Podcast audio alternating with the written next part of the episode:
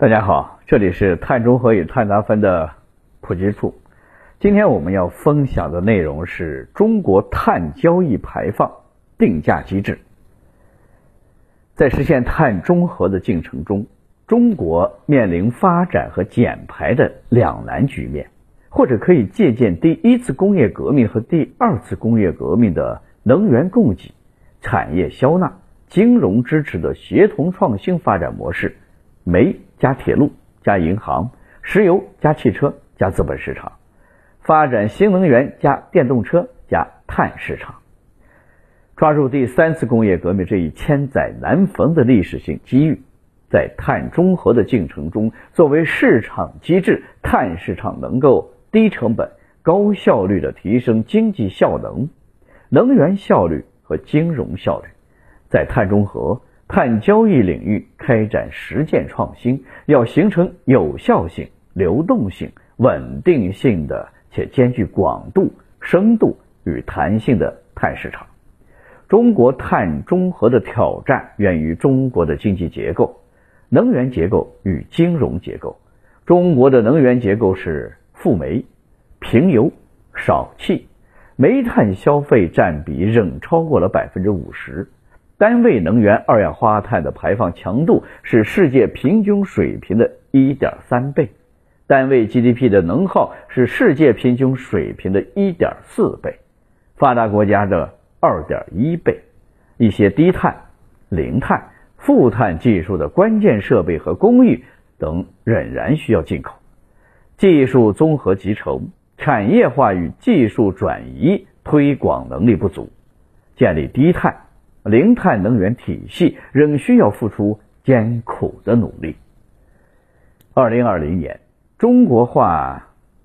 时能源的占比仍然接近了百分之八十五，可再生能源的占比只有百分之十五左右。发达国家能源转型的路径首先是煤，接着是油和气，再然后才是新能源，是这样的能源转型三阶段。二零二零年。我国石油对外的依存度百分之七十三，天然气对外的依存度百分之四十三，这都是非常高的。中国的能源转型只能一步到位转向新能源。二零一九年，中国单位火电发电量排放约八千三百八十克每千瓦时，二零二零年全国火电发电量五点二八万亿度。对应的是大约四十四亿吨二氧化碳的排放量。火电全行业的碳配额约四十亿吨，如果按照试点区域百分之五的配额进入交易平台，那么全国碳市场单一年份交易规模就可以达到两亿吨。按照五十元每吨的计算，年交易额可达一百亿元。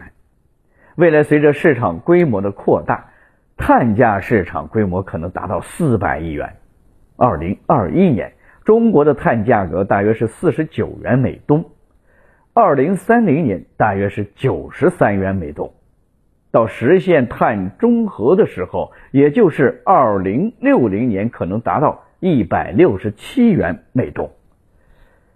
基于中国二零六零年实现碳中和的情境，对未来的碳价进行了预测。十四五期间八美元到十美元，十五五期间升至十五美元左右，二零五零年可能达到一百一十五美元。世界最大的碳市场欧盟排放二零一九年为十八点九亿吨，交易量是六十七点八亿吨，交易额为一千六百九十亿欧元。二零二零年，欧盟碳市场配额交易量到达到八十一吨。交易额会达到两千零一十亿欧元。